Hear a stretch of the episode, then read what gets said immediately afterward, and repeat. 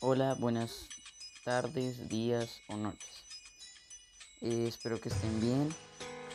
Si es así, sin más que decir, continuemos. Hoy es mi primer eh, podcast. El tema de hoy va a ser sobre el COVID-19.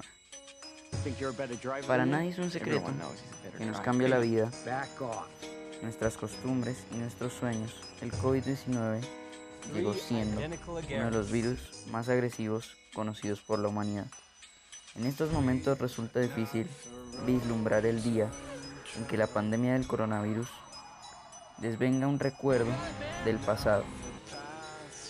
Las consecuencias de esta crisis, global que afecta a todos y no entiende de naciones, etnias, convicciones o patrimonios son difíciles de imaginar.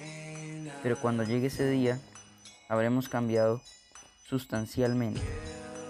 La sociedad volverá a ser como antes.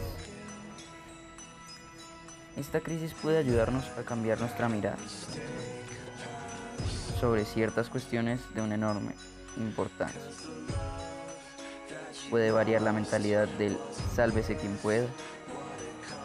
Esta crisis carente de precedentes puede hacernos comprender que la actual desigualdad social cada vez más acusada no es sostenible a medio y largo plazo.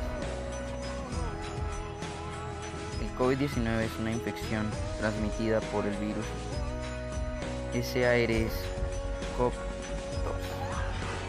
que en mayo de 2020 había afectado a más de 5 millones de personas en el mundo y causado probablemente la muerte de más de 325 mil personas.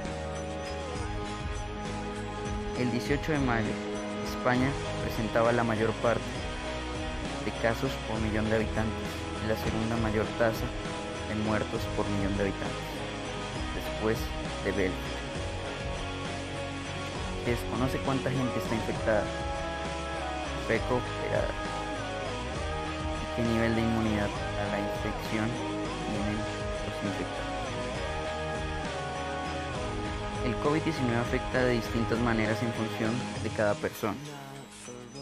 La mayoría de las personas que se contagian presentan síntomas de densidad leve o moderada y se recuperan sin necesidad de hospitalización.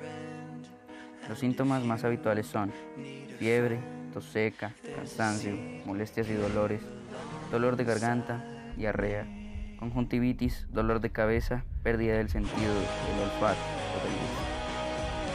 Las respuestas globales han asociado entre la investigación y la supresión en función de la intensidad del confinamiento. Un tercio de la población mundial ha sufrido algún tipo de cuarentena. El comportamiento de la pandemia presenta características, el carácter nosocomial y el papel en la transmisión de la enfermedad que han podido desempeñar los propios profesionales sanatorios por falta de medidas de protección adecuadas. La mayoría de los países han reforzado la respuesta hospitalaria. La pandemia del COVID-19 plantea al menos cinco grandes desafíos en la atención sanitaria de los próximos años. Posible rebrote, secuelas, desatención a otros, consecuencias socioeconómicas. En resumen, cuídate, protégete. Si tú dudas, si tú te cuidas y yo te cuido, hasta la próxima.